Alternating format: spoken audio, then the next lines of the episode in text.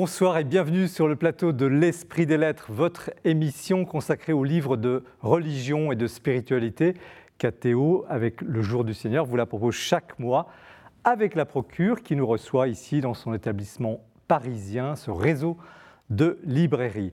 En ce mois de mai, avec les trois livres et leurs auteurs que nous recevons sur ce plateau, nous allons évoquer le bel art de l'écriture l'art de raconter une histoire, l'art du récit. Alors, nous n'allons pas tomber dans le superficiel, le factice, rassurez-vous, il ne s'agit pas de dire n'importe quoi, de bien le dire, mais vous allez voir que finalement, l'écriture, les mots sont souvent les meilleurs alliés de la spiritualité. Xavier Accard, bonsoir. Bonsoir. Alors, euh, bienvenue, nous nous retrouvons. Vous êtes euh, déjà venu plusieurs fois sur le plateau. Vous êtes rédacteur en chef de la revue Prier. Vous étiez venu pour votre roman Le Dormant d'Éphèse, mais aussi pour L'Art de la prière, un livre très, intéressant. Et vous revoilà pour un livre de genre qui est un peu un récit, le genre récit de pèlerinage, récit de voyage. C'est d'ailleurs une collection chez Salvatore, Chemin d'étoiles. Et c'est en Bretagne que vous avez posé les pieds. Le livre s'appelle Trop Braise, ma Bretagne intérieure, soit un tour de, ce qu'on pourrait voir comme la pointe de la Bretagne, une sorte de grand carré euh, de 150 km de côté. Vous avez marché 600 km, côté terre, côté mer, et surtout côté sanctuaire. Il y en a sept, cathédrales euh, visitées. Et vous allez nous raconter ce mystère breton, euh, une sorte de pierre très ancienne de notre patrimoine commun. Xavier Claire, bonsoir. Vous êtes, vous, un nouvel auteur, et est très heureux de vous accueillir sur le plateau ce soir. Vous publiez au CERF une biographie romancée de Jean de la Croix. Donc Jean de la Croix, c'est un grand mystique, poète espagnol, qui fut le réformateur de l'ordre du Carmel aux côtés de Sainte Thérèse d'Avila. Il est né en 1542, c'est une âme de feu. Euh, il est d'un milieu très pauvre, il meurt en 1591, c'est pour situer et il aura toutes les peines du monde à réformer son ordre euh, des carmes. Euh, les réformés s'appelleront les carmes des chauds, mais euh, on n'aimera pas, pas tellement la rigueur qu'il voudra imposer. ses frères iront jusqu'à l'emprisonner, vous racontez tout ça. Donc ce livre nous aide à, revivre cette importante page de l'histoire de l'Église, de la spiritualité. C'est un ouvrage très juste qui illustre notamment la grande et grande difficile question de la réforme. Thierry Bizot, bonsoir. Bonsoir. Alors, joie de vous retrouver. Hein. Vous êtes déjà venu sur ce plateau euh, et là, vous venez pour votre neuvième livre, Viens et suis-moi. C'est toujours au Seuil, roman Seuil.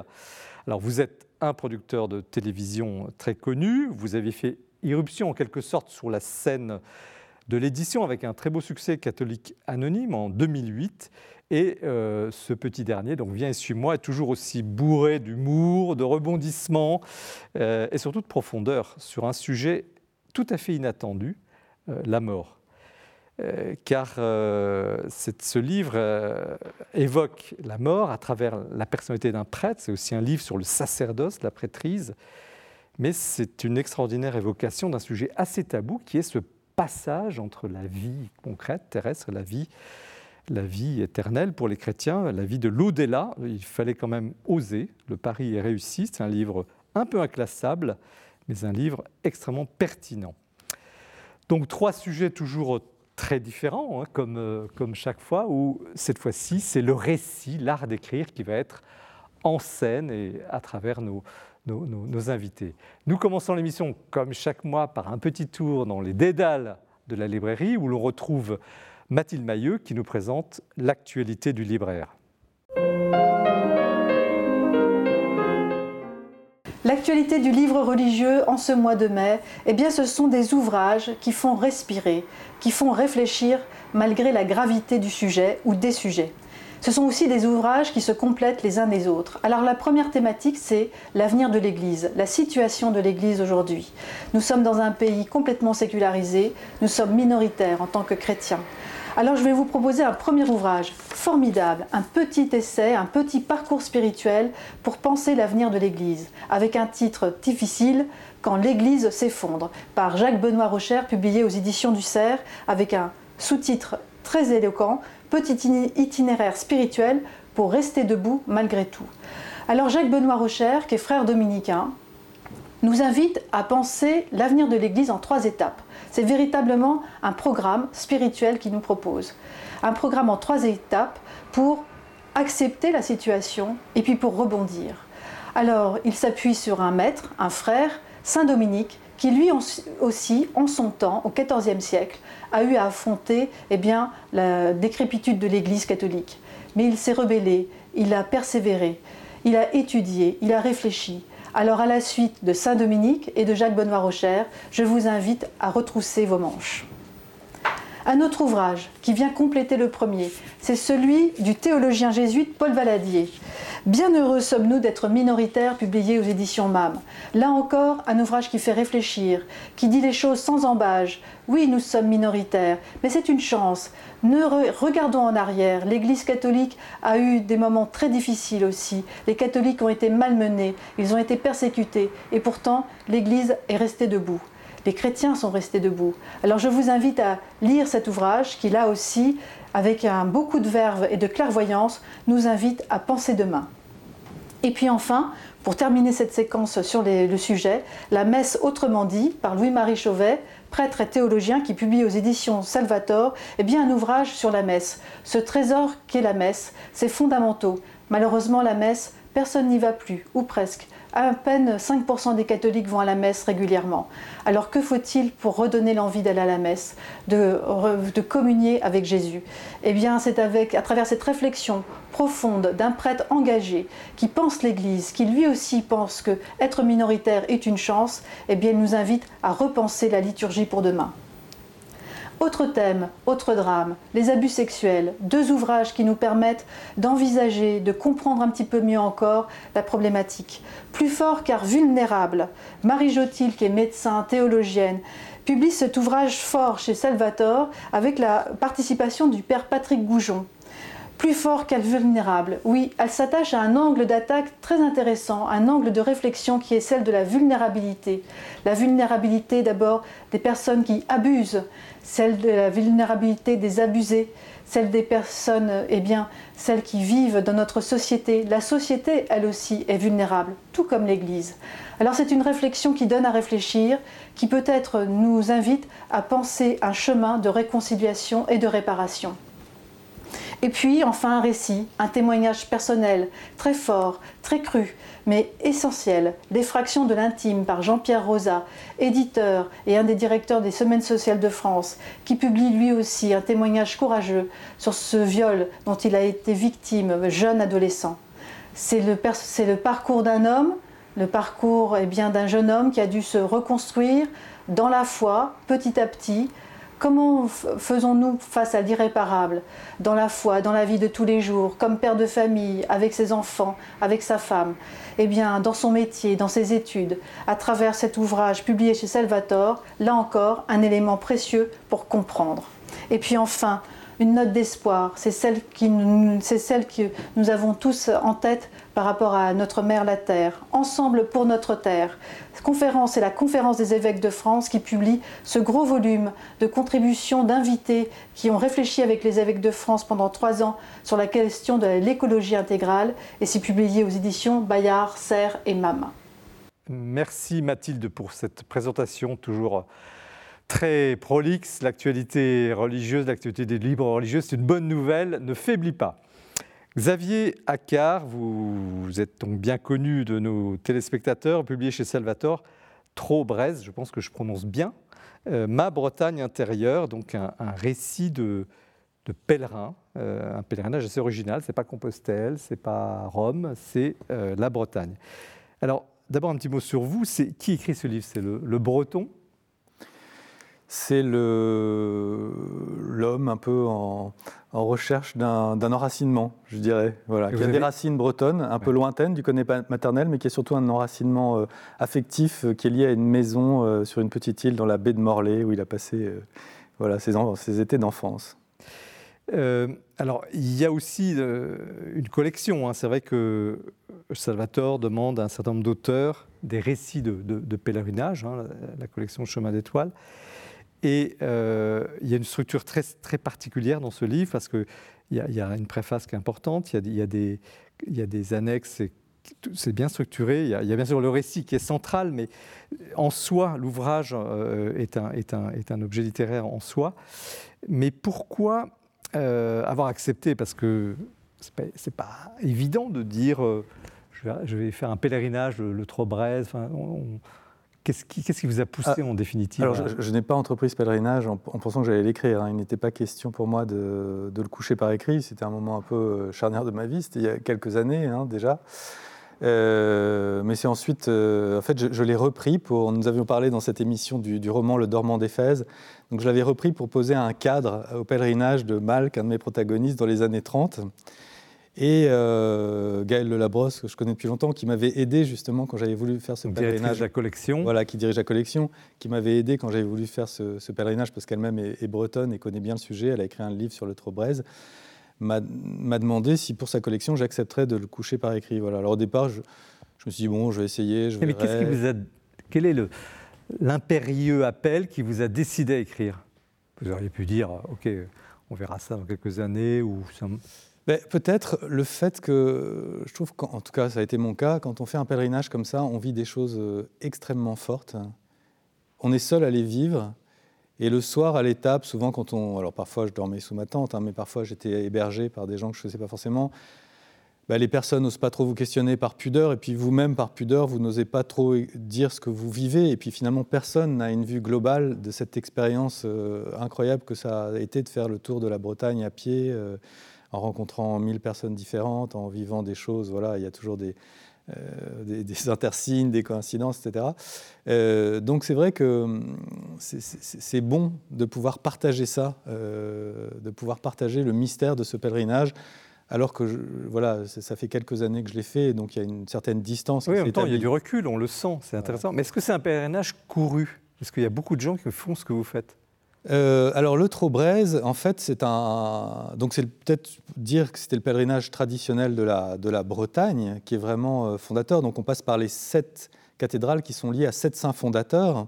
Saints fondateurs, puisque la Bretagne, en fait, euh, n'apparaît finalement qu'avec cet exil des Bretons de l'île de Bretagne, donc de la Grande-Bretagne, qui arrivent chassés par les Normands et les Saxons. Pendant quelle année? Alors c'est au VIe siècle. Hmm. Et parmi eux, il y a un certain nombre de moines évangélisateurs, notamment des, des moines gallois, qui vont réimplanter euh, la chrétienté, mais sous sa forme celtique, euh, en Bretagne. Et c'est à partir de là où on va parler de la Bretagne, parce qu'avant il y avait l'armorique, mais il n'avait pas euh, la Bretagne. Donc à partir de là, s'est développé ce pèlerinage au Moyen Âge qui a aussi servi, il y a toujours un aspect politique, culturel, tout était lié à l'époque, d'unifier la Bretagne finalement. Le, mm. Anne de Bretagne a fait notamment un, Trobrez très connu.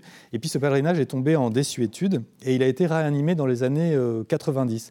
Ah oui, c'est très récent. En fait. oui, oui, il a été réanimé sous forme collective en fait. Une étape chaque année avec 1000 personnes. D'ailleurs, c'est assez. Dominique de la Forêt raconte dans ce, dans ce livre comment ils ont, ils ont revivifier ce pèlerinage. Mais en revanche, il y avait très peu de gens qui le faisaient seuls. Et je dois dire que j'ai marché seul sur la route. J'ai jamais, à la différence des chemins de Saint-Jacques, je n'ai jamais rencontré un autre pèlerin Parfois, vous êtes paumé, carrément paumé. Il n'y a pas de balisage, très peu. Oui, oui, à cette époque-là, il n'y avait pas de smartphone. Autant que j'en avais pas, donc j'ai pas de GPS et je me perds euh, allègrement, en effet. Qu'est-ce que ça veut dire trop braise alors tout simplement, Trot, c'est le Tour. Et Brest, T-R-O. T-R-O, Tour, et, et, Brest, c'est la Bretagne, en fait. C'est un, pèlerinage un peu singulier, à la différence de Compostelle, qui marche vers un sanctuaire. Et eh bien là, on fait un, tour. Enfin, généralement, on part de chez soi, on passe par les sept cathédrales fondatrices, et puis on, revient chez soi. C'est un, un, pèlerinage circulaire qui est donc un, lieu de départ qui est différent pour chaque, euh, chaque pèlerin. Et l'histoire personnelle, bon, on ne va pas trop déflorer le livre, mais il y a, il y a vraiment une histoire dans, sur cette île d'où vous partez, Qui, qui, est à la fois... Euh, le livre est aussi un, un, un retour et un, adieu. à Lille. Je voulais l'appeler d'ailleurs l'adieu à Lille. Euh, et c'est vrai que pour moi, ça a été une coïncidence. C'est-à-dire que j'avais décidé de faire ce pèlerinage. Et puis, j'ai appris très peu de temps après, bon, comme dans toutes les familles, c'est une maison en indivision. Euh, mon père a vendu ses parts. Voilà, donc, je, allant dans cette maison, pensant pouvoir en partir, je me suis rendu compte qu'elle avait été euh, vendue. Donc j'ai remis les clés euh, à mes cousins. Et puis je, suis, euh, je suis parti immédiatement après. Donc il y avait une charge symbolique. Et évidemment, l'île, c'était la maison de l'enfance, donc c'est un adieu à l'enfance, c'est un mm. adieu un peu, c'est une image du paradis perdu. On est Mais il n'y a pas que de la nostalgie. Non, il y a pas quelque chose de très fondateur dans ce, dans ce lieu, dans cette maison, dans cette île, dans cette Bretagne. Comment vous pourriez le caractériser? Bah, C'est-à-dire que c'est un, lieu d'une pure beauté, disons. Quand on est, c'est vrai, quand on passe des étés dans, cette île, euh, David Claire parle un peu de, l'importance, et, vous aussi d'ailleurs, euh, pour euh, le père Le Pic, là, de l'importance de la beauté du monde. Et c'est vrai que là, j'ai été immergé pendant, des étés dans cette beauté du monde auprès de cette petite chapelle qui a été fondée en 513, enfin les, fondations. Donc ça, ça nous relie à cette grande histoire, cette beauté, cette présence de la Vierge. Enfin, c'est un et puis tout ça autour aussi d'un grand-père qui était une personnalité euh, très mm. forte, as de guerre. Euh, euh, donc évidemment, oui, ça m'a profondément empreint. Enfin, ça a déterminé. Comment vous pourriez caractériser, si elle existait, la spiritualité bretonne? Alors, je, ne dis pas que j'ai vécu de la spiritualité bretonne, mais c'est vrai que justement les, les, ah, quand même, ça respire la Bretagne à, tout, oui, à tous les kilomètres, quand même, non? Oui, oui. Alors, euh, peut-être que, et le propre du Trobresse, c'est peut-être cela. Euh, c'est à la fois un, ancrage très fort dans une identité, et puis à la fois une, grande ouverture euh, à l'universel. Et je trouve d'ailleurs c'est un, des, traits du Trobresse, c'est-à-dire que, c'est complètement lié à un, terroir, et en même temps, quand on est pèlerin, on est peregrinus en latin, c'est-à-dire qu'on est l'étranger. Donc il y a cette tension permanente qu'on vit entre l'ancrage et puis l'exil, euh, qui, est, qui est un peu la condition de, de, l'homme, hein, qu'on retrouve d'ailleurs dans, vos deux, dans vos deux livres. Et quel est le sens, quel serait le sens du, du, pèlerinage, donc hors, Bretagne, mais vous, vous citez euh, d'ailleurs, vous citez Simone Veil. qu'est-ce, au fond, qu'est-ce que c'est que se, dépouiller, prendre un petit sac à dos, partir, marcher, souffrir? Qu'est-ce que ça veut dire? Et, on a déjà eu des livres sur le, pèlerinage de Compostelle, évidemment, sur d'autres, sur Saint-Michel, sur euh, Rome. On a eu à peu près tous les. Et à chaque fois, ceux qui racontent cela euh, restent, euh, enfin, sont marqués par ce qu'ils ont fait, vécu. Donc, qu'est-ce que c'est qu'un pèlerinage au fond? C'est une expérience du dépouillement où on sort un peu du, temps ordinaire et, et, du coup, on voit le, on voit le monde de façon peut-être plus, plus fraîche et on, se retourne, on peut regarder sa vie aussi. Et puis on est disponible aussi pour, pour les rencontres et, la, et, une grande intensité dans les rencontres. On est aussi disponible pour la prière. C'est vrai que le pèlerinage, en tout cas pour moi, ça a été vraiment un lieu de, de, prière assez, euh, assez intense. Il y a des moments de désespoir, vous, vous en pouvez plus, et puis soit une rencontre, soit la prière. Enfin, il est très, le livre est très, très frais, parfois un peu brut, parce que c'est vous, ne faites pas d'effet, vous racontez. Hein. C'est vraiment un récit de pèlerin. Et, c'est fondamental pour vous. La, prière, la quête spirituelle. Oui, oui, tout à fait. Euh, bah, oui, oui. Surtout que c'est une période où. J'étais célibataire, j'avais beaucoup de temps, j'avais une recherche très, ardente, beaucoup de temps pour la prière. Donc évidemment, euh, dans ces conditions, il se passe des choses et euh, voilà, des choses nous sont données sur le chemin. Alors il y a une découverte, moi je ne savais pas, c'est euh, il y a un mont Saint-Michel en Bretagne. Alors, euh, un autre mont Saint-Michel. Pas tout à fait, c'est le, le, mont Dol, mais qui formait. Euh, il s'appelle mont Saint-Michel, j'ai bien lu. Alors, il y a une chapelle. Ah, pardon, vous parlez du mont Saint-Michel de Braspar. Voilà. Oui, oui, pardon, excusez-moi. Euh, oui, parce qu'il y a aussi un autre mont, le mont Dol, qui formait une, trilogie avec euh, Tomblaine et, le mont Saint-Michel. Mais en effet, c'est de l'autre côté, le, mont Saint-Michel de Braspar, qui est dans, le, qui est dans les monts d'Arrêt, en effet, qui est un des sommets euh, culminants de la Bretagne. À combien de mètres 318 mètres. voilà, il ne faut pas rire, ça va vexer les Bretons. Mais, et, mais curieusement, quand on arrive sur ce mont, il y a presque un un climat de montagne, puisque c'est des montagnes qui ont été euh, euh, érodées. Voilà, qui étaient très très hautes dans le, dans le temps. Et, sur ce mont, il y a, il y a une petite chapelle qui d'ailleurs, euh, je l'ai appris très récemment, a été restaurée. mais quand j'y passe, c'est vrai, elle est un peu, elle est Enfin, moi, elle me semble. Je pensais même qu'elle était désacralisée, pour tout vous dire. C'est-à-dire que, en fait, j'avais même mm. pas vu qu'il y avait un hôtel parce qu'on avait posé une map monde. Il y avait des tas de choses. Il y avait des graffitis sur les murs. Est-ce qu'elle n'est pas l'image de, la Bretagne catholique qui, a vu ces sommets et qui, dans votre livre, on a eu. Je me souviens de Pierre-Yves Le Priol qui était venu ici sur euh, sur un livre aussi sur l'histoire, l'histoire religieuse de la Bretagne actuelle, et, c'est quand même un peu la Bérésina, non, sur le plan catholique. Qu'est-ce qui Alors c'est, c'est devenu un défi. Euh, d'ailleurs, c'était pas euh, un défi de conducteur. Enfin, je pensais pas que je serais confronté à ça, mais c'est vrai que c'est aussi une histoire de, du christianisme breton et de la déchristianisation. Qui vous a frappé par Oui, ça m'a frappé. Je suis passé par l'abbaye du, du Boquin, qui a eu cette, cette histoire. Euh, euh, incroyable qui a été complètement relevé par Don Alexis Press, un, cistercien, et puis qui s'est effondré après le Concile Vatican II avec des expériences pastorales peut-être un peu trop euh, euh, radicales, qui a complètement détruit la vie monastique là-bas, qui ensuite a été repris par les Sœurs de Bethléem, puis ensuite par le, par le, chemin neuf.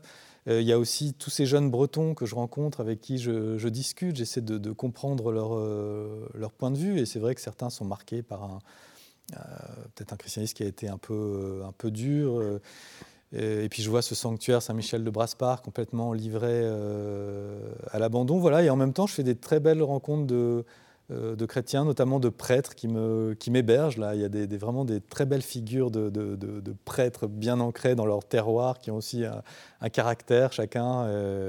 et oui, oui, du coup, c'est vrai que on constate à la fois que ça persiste et en même temps, c'est vrai que c'est vraiment gravement déchristianisé. Mais vous en, vous en, vous en ressortez euh, un peu désespéré ou finalement c'est une leçon d'espérance à travers ce désert spirituel que vous avez croisé? Ah non, non, au contraire, non, je suis, je suis plutôt reparti plein d'espoir. Alors, euh, euh, peut-être pas pour, le, pour une reviviscence du, du, christianisme breton, mais quoique je, vois que depuis que j'ai fait ce pèlerinage, là, il se passe quand même euh, beaucoup de choses. Enfin, on sent qu'il y a un certain dynamisme. Alors évidemment, c'est toujours euh, minoritaire, mais non, non. Et puis surtout, c'est vrai qu'à titre personnel, c'était aussi un pèlerinage qui a été à la fois une récapitulation d'un cycle de vie et puis une ouverture vers un, nouveau cycle qui a été un très beau, plein de promesses.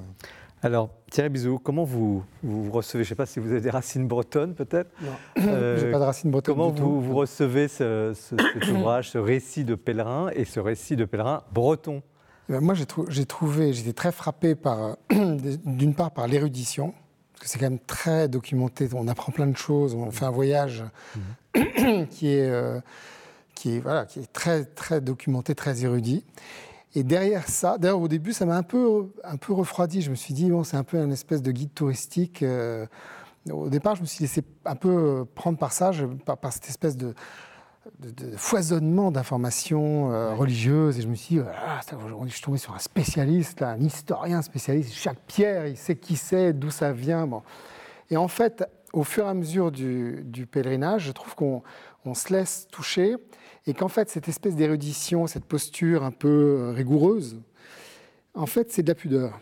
Et c'est d'ailleurs la beauté de ce livre, hein, c'est la pudeur. Et, en fait, sous cette pudeur, qui finalement respecte le lecteur, qui justement n'est pas indécente, qui, on, rentre finalement dans votre personnalité, dans, on comprend, on devine, vous nous laissez deviner, voilà, vous ne dites mmh. pas tout, euh, c'est ça qui est beau, vous ne dites pas tout, vous nous laissez deviner euh, justement des, par moments, entre deux pierres, on a une profondeur tout d'un coup de vue et on se rend compte de voilà d'une rencontre qui vous a heurté, au contraire d'une rencontre qui vous a qui mm. vous a porté. Et moi, je trouve pas du tout qu'il y, ait, ce côté. Euh, moi, j'ai pas lu du tout la déchristianisation de la mm. Bretagne. Au contraire, j'ai lu un endroit qui, qui foisonne, peut-être mm. de vieilles pierres euh, qui sont isolées, mais, mais qui quand même sont vivantes. Qui a du sens. Et on sort de ce voyage en se disant, d'abord, on a pris un bon coup d'iode. Et on a envie d'y aller d'ailleurs, on a envie de découvrir. je, retrouvais votre, pèlerinage tous les soirs avec plaisir en me disant Ah, je pars faire un, un voyage. Euh, c'est un livre très frais. David Claire, comment vous avez euh, perçu, comment vous recevez ce, livre? Alors, moi, j'ai trouvé que ce qu'on sent euh, vraiment très fortement, c'est à quel point la marche met en, en œuvre des processus physiologiques et spirituels finalement assez puissants ça, c'est vraiment quelque chose qui ressort assez fortement de votre, livre. Et on, est pris, c'est-à-dire on, marche avec vous, on fait, ce tour de Bretagne euh, avec vous. Moi, je connaissais euh, certains endroits de Bretagne, mais euh, assez peu par rapport à tout ce que, vous décrivez. Donc ça, c'est vraiment, vraiment très, très fort dans le livre. On est, on est vraiment avec vous. Ce qui m'a beaucoup intéressé aussi, c'est les rencontres que vous faites. alors, il y a des rencontres qui sont liées au hasard, mais vous donnez aussi rendez-vous euh, votre voyage, il a été, votre pèlerinage, il a été un peu préparé. Vous donnez rendez-vous aussi à des personnes de votre famille ou des personnes que vous connaissez à différentes étapes. Et ça, je trouve que c'est vraiment très intéressant dans votre livre.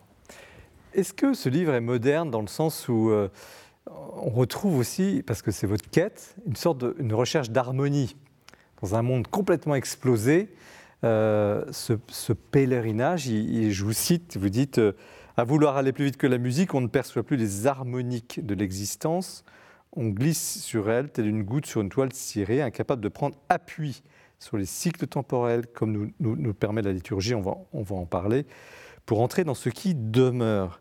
Est-ce qu'il euh, y a une urgence aujourd'hui de partir, de s'arrêter, de, de pèleriner?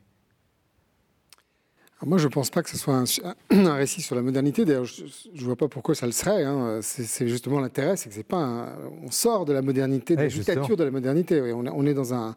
Elle est peut-être moderne aussi cette posture de, de, de, prendre son temps, de. Oui, bah oui, elle est. Elle est euh, Post-moderne. Oui, c'est ce qui est le plus difficile à faire aujourd'hui dans nos vies. Euh, c'est ça. C'est Viacar bah, je crois que c'est vraiment un des grands phénomènes contemporains, cette, euh, ce développement des routes de pèlerinage. Euh, dans les années 80, il y avait quelques pèlerins qui faisaient Compostelle. Et puis, euh, ça, a été multiplié, je crois, par, par 300. Et du coup, on a ouvert plein de nouvelles routes de, de pèlerinage, à la fois anciennes, d'autres qu'on a, on a inventées.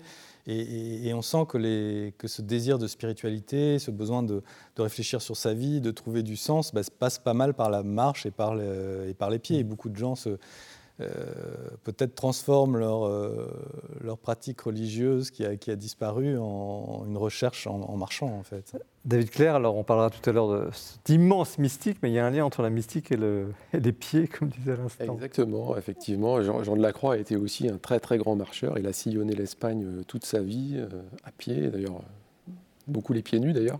Euh, effectivement, la dimension de la, marche et de la spiritualité euh, chez Jean de la Croix, c'est quelque chose qui est, hmm. qui, est très, qui est très proche en fait. Hmm. Alors il y a une autre, une autre dimension qui, apparaît fortement, c'est le rituel. Alors on parlait de la liturgie, il y a des petits passages un peu piquants sur euh, telle ou telle liturgie, mais à un moment donné, je ne sais plus dans quelle église, vous, mettez votre tête, je sais pas, dans un endroit, une, infractuosité. Enfin, il faut le faire. C'est le rite.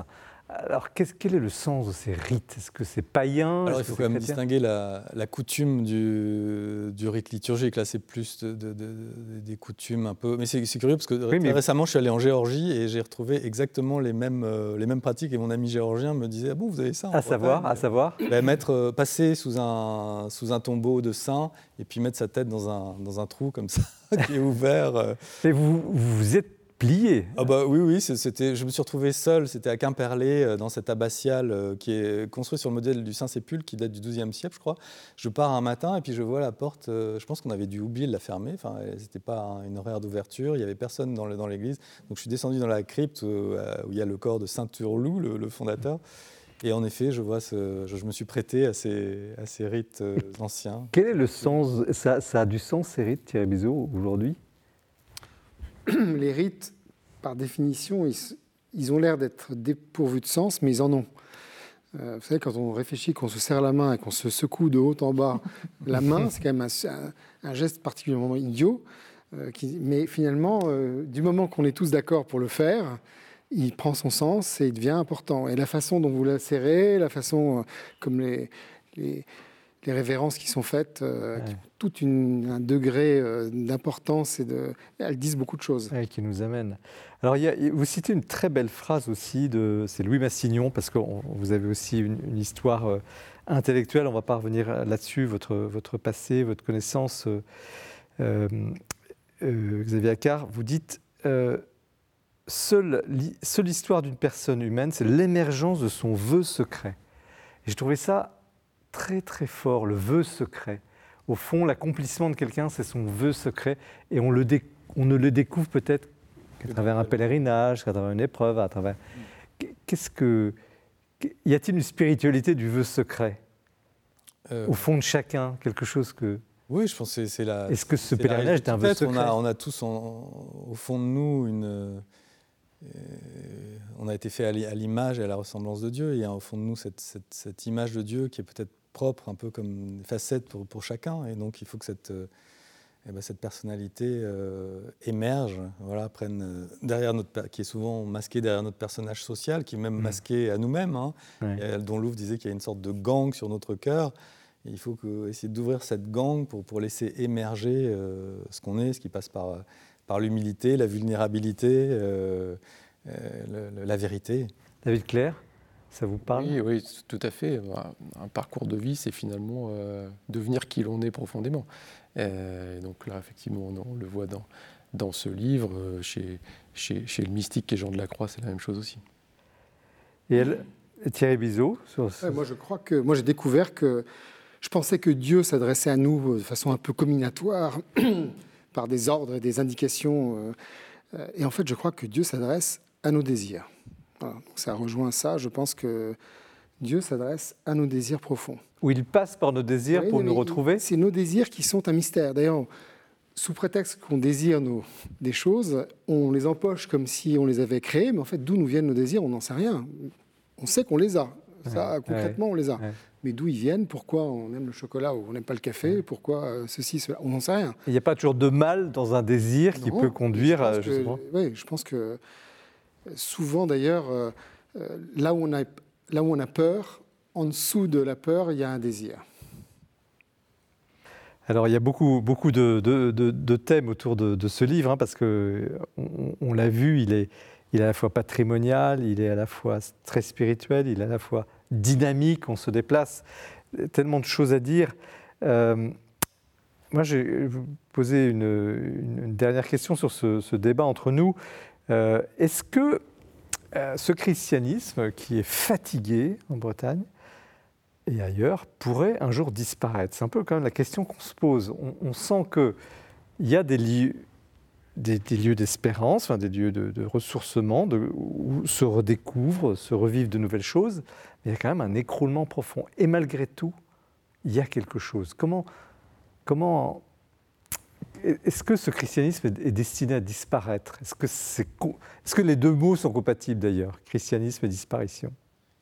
Euh, je ne suis pas prophète, mais on voit bien qu'au Maghreb, euh, l'Église du Maghreb a, quasi, a presque disparu avec le, mmh. de, de, l'islam. Donc ce n'est pas, pas une impossibilité en soi, enfin pas sur la terre entière, mais mmh. en Europe, pourquoi pas? Il y a quand même des, des germes, et puis il y a des aventuriers, parce qu'il y, a aussi une dimension, je vais juste la, souligner, mais c'est vrai qu'il y a aussi un aller-retour avec l'Inde aussi. Euh, oui. Tu es allé, oui, parti sur les, sur les traces du moine breton, Henri Le Sceau, dont on va fêter le 50e anniversaire cette année. Donc je voulais juste euh, dire ça, et c'est vrai qu'il y a des gens comme ça qui, qui ramènent des, braises euh, de l'Orient et qui peuvent revivifier, en tout cas qui mettent beaucoup de personnes en, marche. Voilà, après, c'est la, la providence divine, hein, je veux dire, on en est qui peut, qui peut prédire cela Mais en tout cas, on voit, c'est vrai que si on suit les analyses de Guillaume Cuchet, on a l'impression qu'on est, on est dans un, une voie de, euh, d'effondrement, enfin de réduction à une, à une, peau de chagrin. Malgré tout ah Moi, je suis un optimiste. Moi, je ne suis pas du tout inquiet pour le christianisme. Pas du tout. Parce que je pense que quand on y réfléchit, Jésus a décidé d'arriver sur Terre dans un endroit paumé, il aurait pu choisir d'arriver à Rome, qui était le centre du monde. D'ailleurs, il a fallu 300 ans pour que Rome adopte. Il a, choisi un endroit paumé. Il avait pas, personne ne savait lire, écrire, il n'y avait pas d'église, il n'y avait pas de petit vin blanc après la messe, il n'y avait pas d'évêque, il n'y avait pas d'internet, il n'y avait rien. Il meurt en laissant peut-être 20 000, 30 000 fans, on va dire, on va appeler ça comme ça. Et aujourd'hui, on est 2 milliards de chrétiens, peut-être pas tous croyants, peut-être pas tous mmh. mais il y a 2 milliards de, de chrétiens. Comment on est passé de l'un à l'autre? En 2000 ans pas du tout par des institutions, par hmm. des belles églises, des basiliques. Et des... On est passé par, par ce qu'on fait là, c'est par, par en discuter. Voilà, c'est des gens qui, en, en, parlant les uns aux autres, ont fait découvrir et font que. Donc moi, je ne suis pas du tout inquiet. Alors on va rester sur, ce, hein. sur cet optimisme euh, autour de la Bretagne avant de parler du livre de, sur Saint-Jean de la Croix de, David Claire et puis votre livre Thierry Bizot enfin. Euh, merci euh, Xavier Accard pour ce, cette évocation. Euh, très, très conforme à ce qu'est euh, cette belle Bretagne que nous aimons.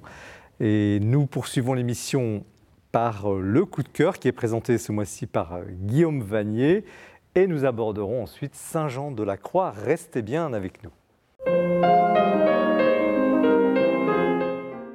La Bible ne cesse de susciter des auteurs. Des auteurs qui ont un cœur de faire de cet écrit une parole de vie, une parole de sens, et pour les croyants, une parole de Dieu. Et c'est avec cette intention que Catherine Chalier nous offre son dernier livre aux éditions Bayard. Il nous créa à son image un commentaire de la Genèse, un commentaire des 50 premiers chapitres de la Bible. Catherine Chalier est une philosophe juive reconnue qui a un style éclatant, un style de cristal, et qui puise en fait à la tradition juive de l'exégèse. C'est une exégèse qui a deux aspects, à la fois complémentaires et contradictoires. D'une part, c'est une exégèse qui est très attentive à la lettre même du texte, aux lettres, aux mots, à la suite des mots. Et par exemple, en lisant ce livre, vous apprendrez à quel moment apparaissent dans l'histoire de l'humanité les premiers pleurs et les premiers rires. Mais c'est aussi une exégèse qui se permet des libertés avec le texte, avec beaucoup d'inventivité, de créativité. On n'hésite pas à imaginer les dialogues intérieurs des personnages, voire même à scruter les pensées de Dieu lui-même. C'est donc à cette double, à cette source de l'exégèse juive que puise Catherine Chalier, et elle suit tout le livre de la Genèse avec une grande question Comment les personnages accomplissent-ils le don et la promesse de Dieu faite à la création, que les hommes soient à l'image et à la ressemblance de Dieu. Et donc pour chaque personnage, ce que nous connaissons bien, Noé, Abraham, Isaac, Joseph, mais aussi les femmes, Sarah, Léa, Rachel, eh bien on voit comment chacun, chacune accomplit euh, l'image et la ressemblance de Dieu en cherchant ce que Catherine Chalier résume d'une très belle formule, la mesure de l'équilibre entre la crainte et l'amour. Alors voici un très beau livre qui sera pour tous une nourrissante lecture spirituelle et pour beaucoup, je pense, l'occasion de découvrir comment nos frères juifs vivent et méditent les saintes écritures. Merci Guillaume pour cette euh, évocation. On avait eu sur ce plateau Hélène de Saint-Aubert sur la question de la jeunesse. Décidément, c'est un thème euh, très actuel. Nous poursuivons l'émission avec un livre romancé sur euh, la vie de Saint Jean de la Croix, écrit par David Claire et publié au CERF. Moi, Jean Delacroix, une très jolie et sobre couverture.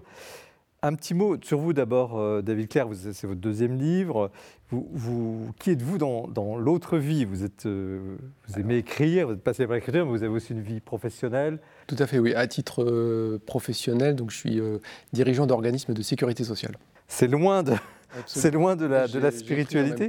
Quel est votre lien avec Saint Jean de la Croix? Alors, vous m'auriez invité, euh, vous m'auriez dit il y a cinq ans euh, que je me retrouverais ce soir euh, à vous parler de Saint-Jean-de-la-Croix, que j'aurais été très surpris.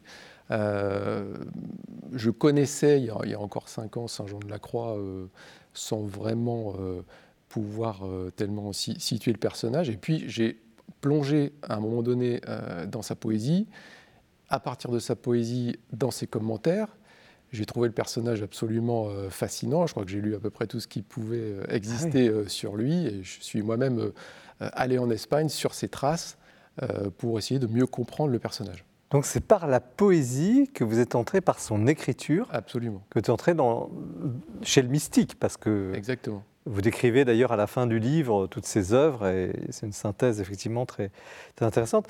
Mais à quel moment l'avez-vous rencontré au fond?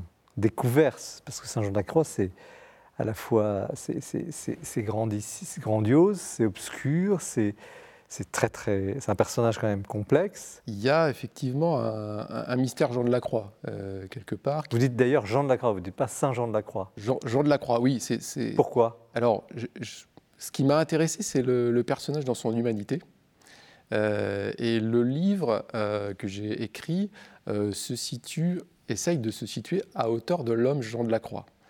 Euh, plus qu'un livre sur Saint Jean de la Croix, à, vrai dire. Mmh. De fait, c'est une critique qu'on pourrait vous faire.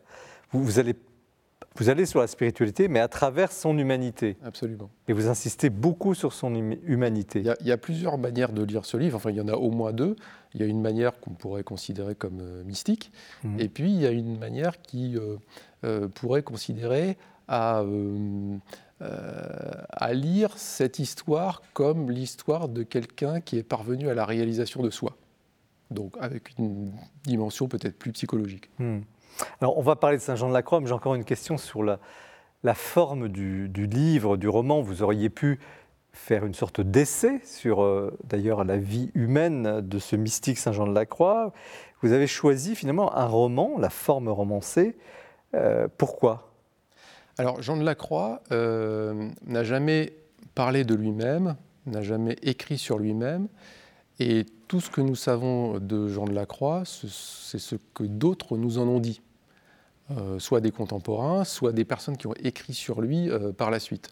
Donc sur Jean de la Croix, on a des biographies, on a des analyses littéraires, on a des analyses théologiques, mais j'ai trouvé qu'il manquait une vision de Jean de la Croix qui s'appuie en quelque sorte sur sa subjectivité, qui nous fasse véritablement rentrer dans le personnage, dans ce qui aurait pu être ses doutes, les épreuves qu'il a traversées, euh, comment s'est élaborée sa vision. Et c'est vraiment euh, ça que j'ai voulu faire, euh, c'est-à-dire me mettre à sa place, à partir de toute la connaissance que j'avais de lui, pour finalement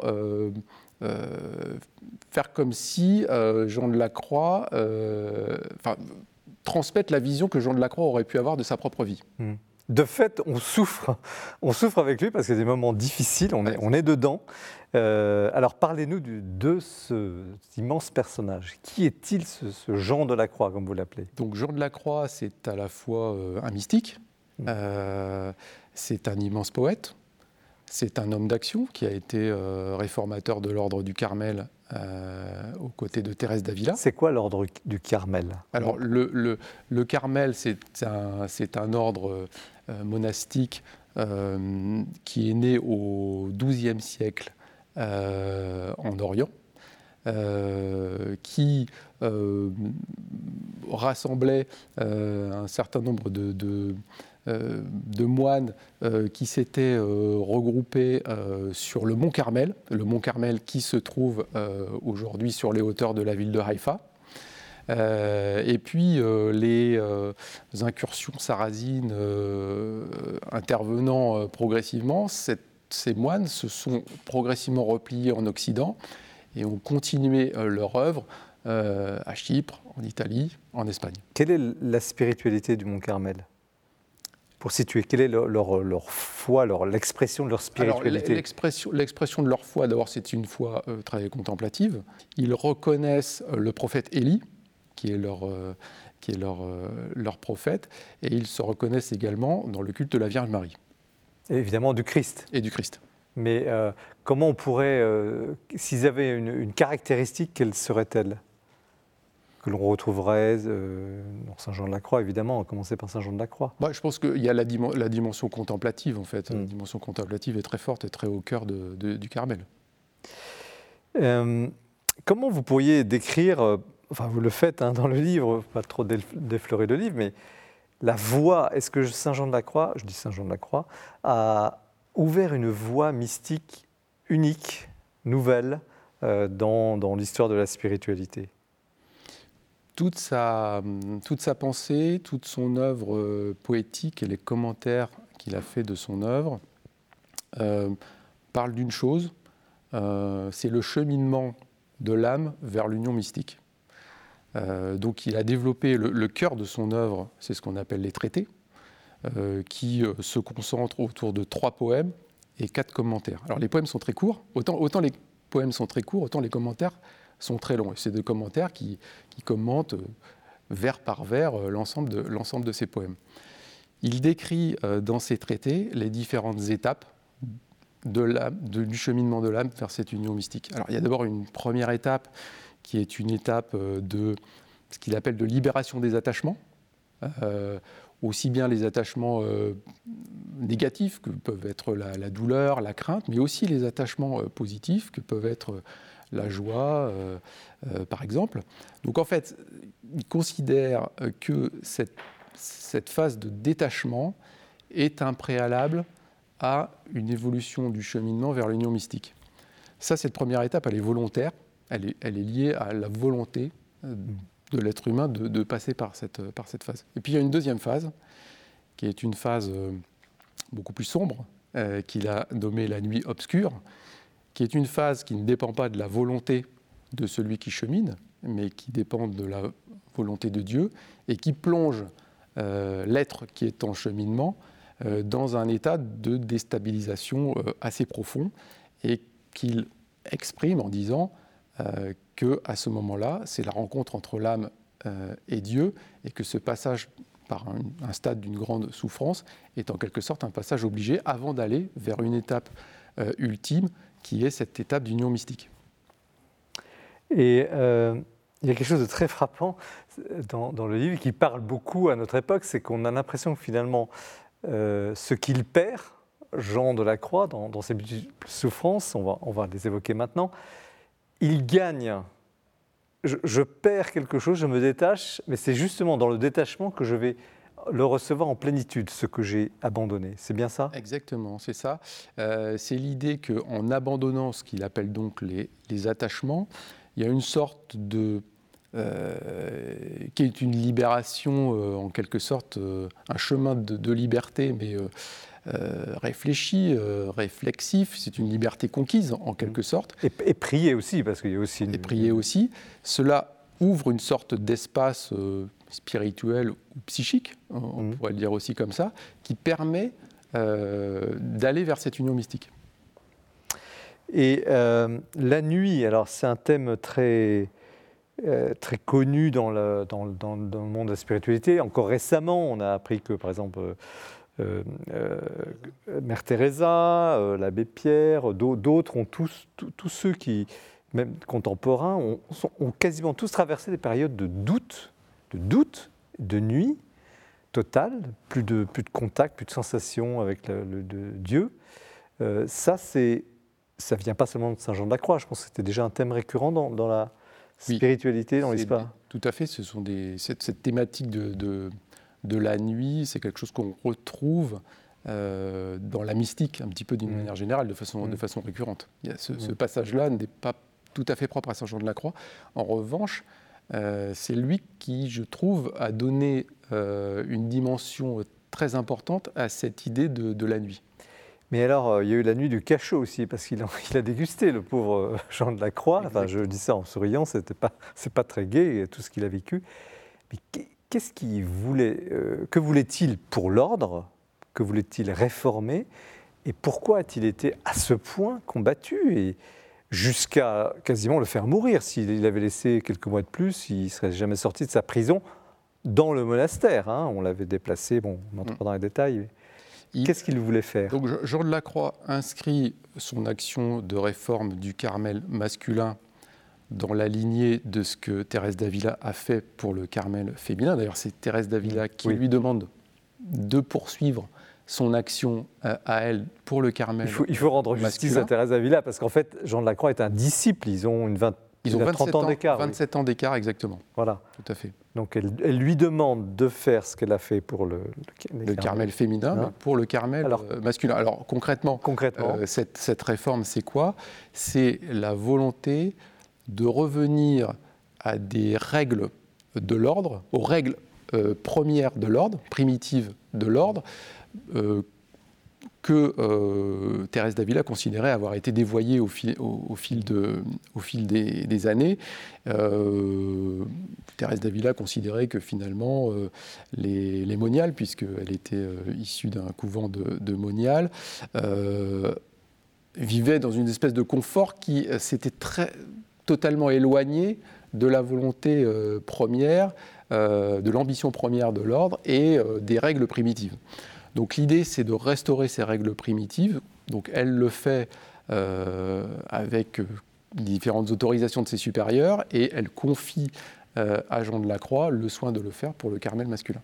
Mais pour euh, finalement répondre à votre question, cette réforme euh, ne suscite pas, loin de là, l'enthousiasme de tout le monde et il y a une très forte opposition euh, qui se crée et qui euh, cabale terrible contre cabale terrible contre alors en particulier Jean de la Croix mais contre les euh, réformateurs ouais. en quelque sorte qui amène ses opposants à le kidnapper en quelque sorte et l'emprisonner dans un cachot dans un couvent à Tolède mmh. dont il finit par s'évader au bout de neuf mois de mauvais traitement. C'est recommandé. Et, et, la question des chaussures, expliquez-nous, c'est un peu trivial, les carmes déchaussés, les carmes... Voilà, c'est-à-dire cette opposition entre réformés et non réformés se cristallise un petit peu symboliquement euh, par le fait que euh, les réformés ne portent pas de chaussures, euh, alors que les non réformés portent des chaussures.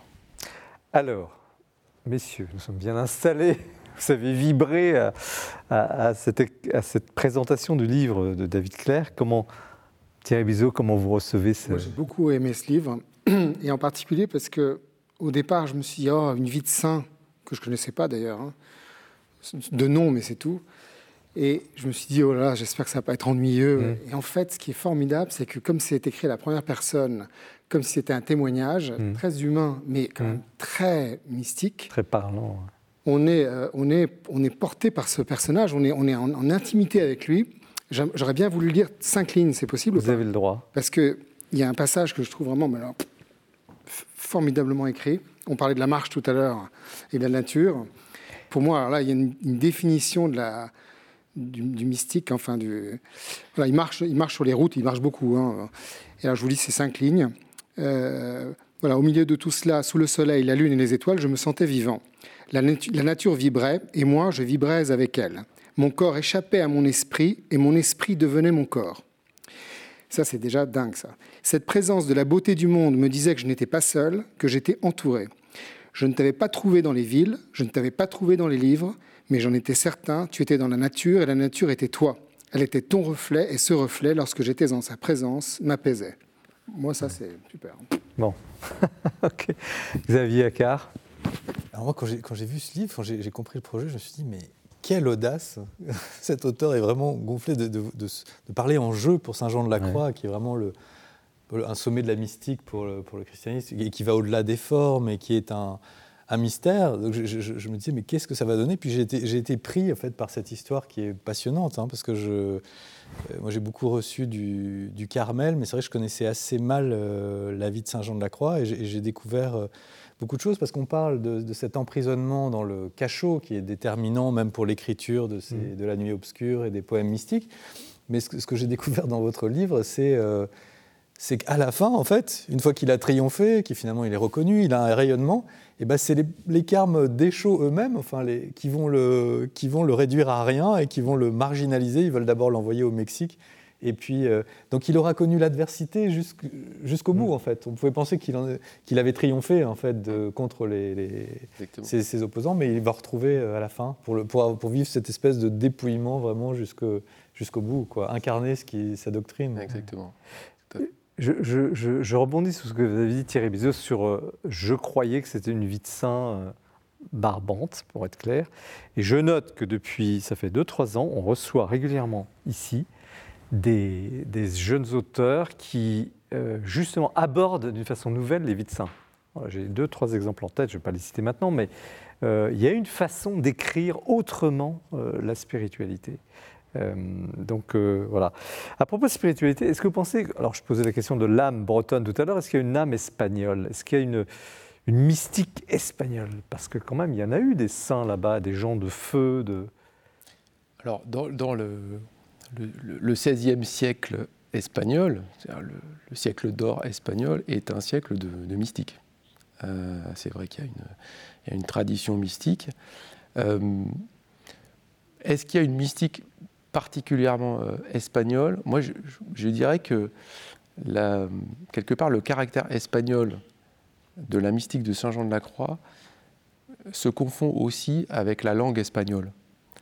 Euh, Vous avez travaillé dans les textes originaux, évidemment. alors, j'ai- travaillé à partir de traductions, mais euh, ça- Jean de la Croix euh, choisit délibérément d'écrire toute son œuvre en espagnol.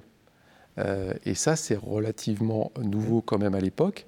Euh, de la même manière que Plutôt qu'en Ronsard, latin, vous voulez dire? Oui, plutôt qu'en latin. plutôt qu'en latin, de la même manière que Ronsard choisit d'écrire en français au- Mm. à peu près à la même époque, Jean de la Croix Mm, mm. écrit en castillan. Et donc je crois qu'il y a vraiment cette dimension de, de mystique, de langue espagnole, de poésie qui est intimement euh, liée. Est-ce que, euh, qu'est-ce que les mystiques apportent à l'Église, en définitive Ces gens un peu à part? J'en- sais rien. J'en sais rien. Moi, je n'ai jamais été. Je suis pas du tout mystique. Moi, j'ai une co- j'ai connu une conversion, mais alors tout sauf mystique. Je peux pas vous dire que genre le 11 novembre, ah, je suis tombé à genoux et que Dieu m'a parlé.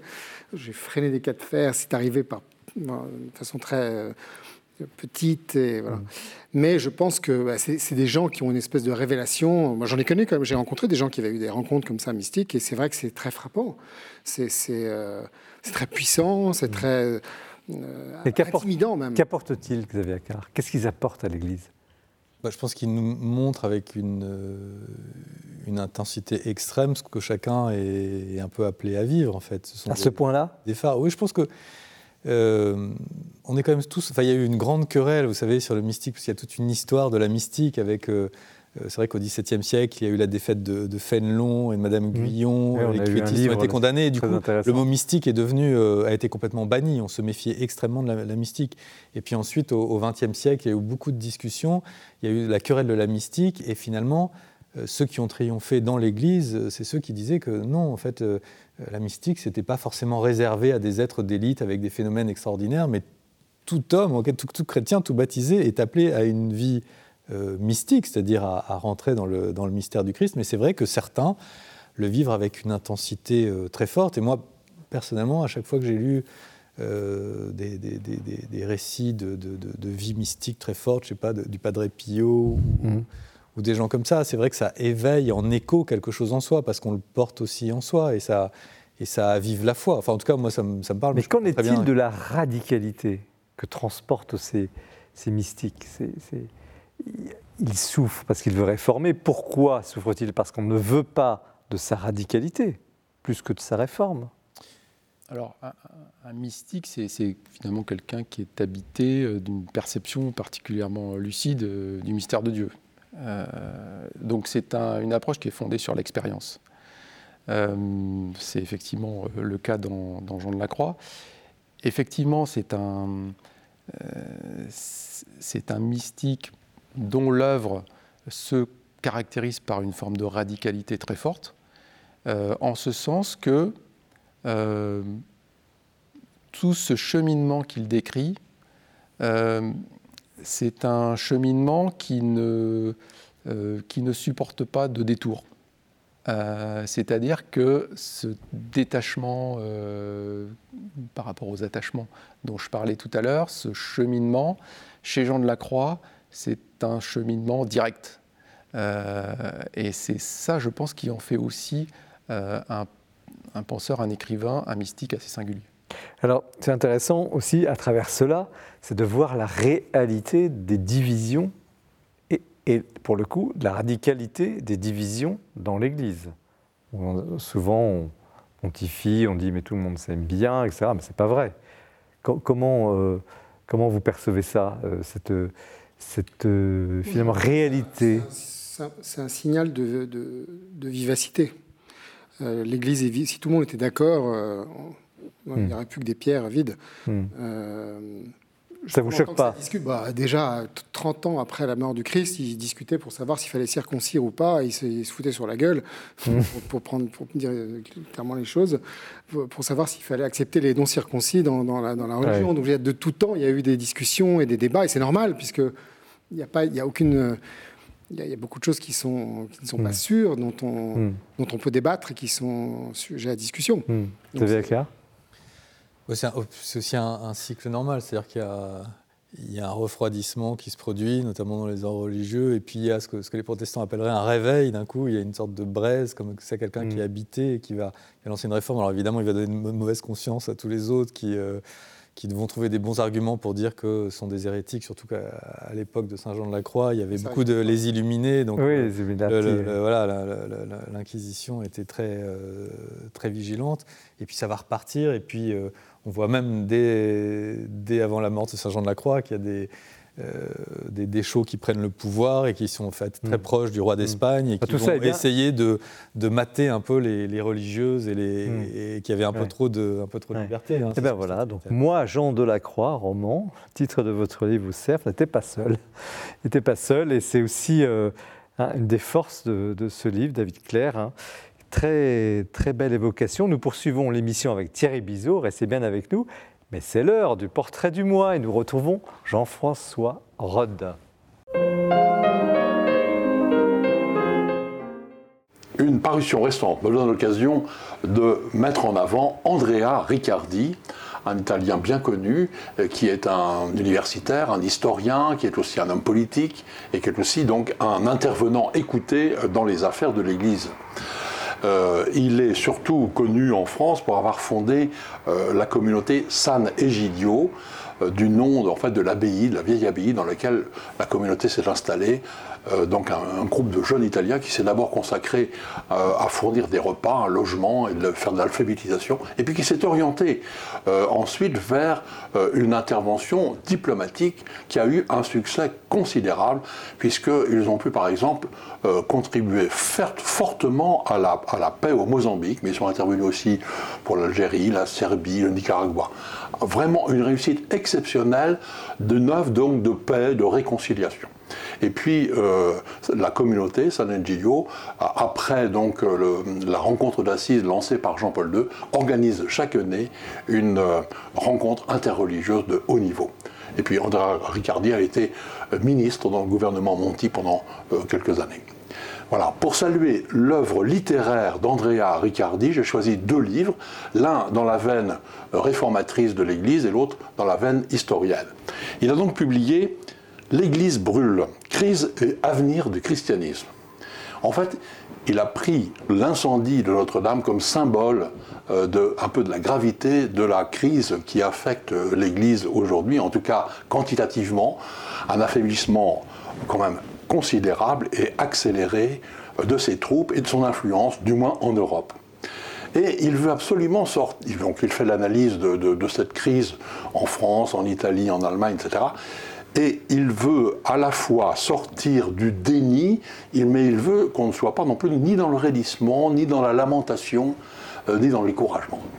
Alors voilà, il propose des pistes sérieuses et il pense que l'Église a vraiment beaucoup de ressources si elle décide donc d'accepter la situation telle qu'elle est, la crise telle qu'elle est, dans le monde globalisé qui est le nôtre.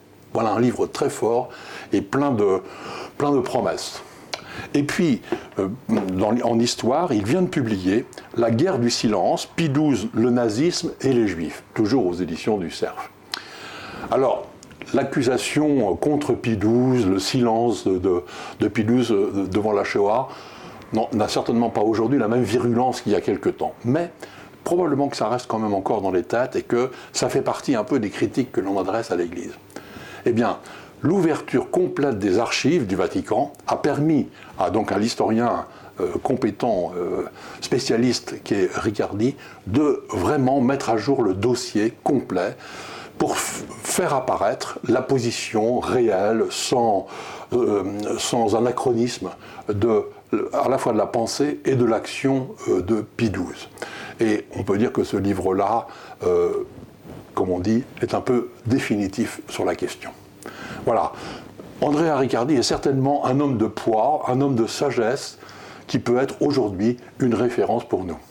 Merci Jean-François pour ce, portrait. Nous poursuivons l'émission avec euh, Thierry Bizot. Son livre s'appelle Viens et suis-moi, un roman au seuil. D'abord, toujours une petite question sur euh, vous, l'auteur Thierry Bizot. Vous êtes producteur de télévision, écrivain, une double vie? Oui, mon métier, c'est producteur de télévision et, mon plaisir, c'est d'écrire des livres. Je ne sais pas si je suis écrivain. Pour moi, c'est un mot qui est un peu impressionnant. Je suis auteur, ça c'est sûr. J'écris mes livres. Mais est-ce que je suis écrivain? C'est une autre question. Bon, en tout cas, le résultat est probant. On passe un bon moment euh, dans cette vie euh, qui est en fait la, la, vie, oui, la vie d'un prêtre. On, on l'accueille. Vous allez, on va pas déflorer tout le livre, mais on l'accueille à la fin euh, de sa vie, mais on, revisite toute sa vie, la vie d'un prêtre, mais aussi la mort, le passage. Qu'est-ce qui vous a donné l'idée quand même d'aller euh, chercher un sujet aussi difficile ben, J'avais l'idée de faire un roman qui commence par la mort du héros, qui, euh, qui donc se, se, rend compte tout de suite, là, dès les premières pages, il se rend compte qu'il est mort et il ne le savait pas. Et donc il assiste le roman, d'ailleurs, c'est les 5-6 jours qui suivent. Il assiste à, tous les gens qui viennent le voir sur son lit de mort, puis à sa messe d'enterrement, etc. Ce qui est un fantasme de beaucoup de gens d'assister à son propre enterrement. Qu'est-ce qu'on va dire de moi? Bon. C'était un bon début d'avoir un héros qui, euh, meurt. C'est l'âme ou c'est pas un fantôme, c'est l'âme du, du Oui, c'est son esprit, c'est son âme, voilà, qui est là. Donc il entend tout, il voit tout, mais il est invisible, personne ne le voit. Et donc c'était un point de départ. Et puis euh, et puis j'avais un autre héros en tête. J'avais commencé à écrire un livre avec un autre héros. Puis finalement, je me suis dit que ce soit un prêtre, euh, un prêtre qui, qui, qui a eu une vie spirituelle heureuse, on va dire, hein, qui, a eu une relation avec Jésus euh, heureuse et accomplie, qui meurt, euh, ça peut être intéressant de voir qu'est-ce qu'il voilà, qu'est-ce qu'il en pense, parce que finalement, ce prêtre, je pense qu'il avait compris quel était le sens de la vie, de sa vie, peut-être de la vie pour tous, qui se résumait pour lui à dire, en gros, on est tous sur Terre pour aimer et être aimé. Voilà, c'est assez simple. Mais alors là, il ne comprend pas du tout le sens de sa mort. Il en veut beaucoup à Jésus, à qui il s'adresse tout au long du livre, d'avoir, euh, d'un claquement de doigts, éteint euh, hmm. sa vie euh, sans explication, sans, sans rien, sans rien lui dire, sans, sans le prévenir. et il trouve que c'est quand même un peu gonflé. Voilà. Et donc il met un peu de temps à se, à se bah, justement avoir l'humilité que Jean de la Croix, mais que lui n'a pas, tout à fait, qui est d'accepter hmm. l'inacceptable. Mais pourquoi le prêtre Est-ce qu'il y a des prêtres ou un prêtre qui vous a inspiré Et pourquoi la mort, ce passage, pourquoi avoir choisi cela vraiment?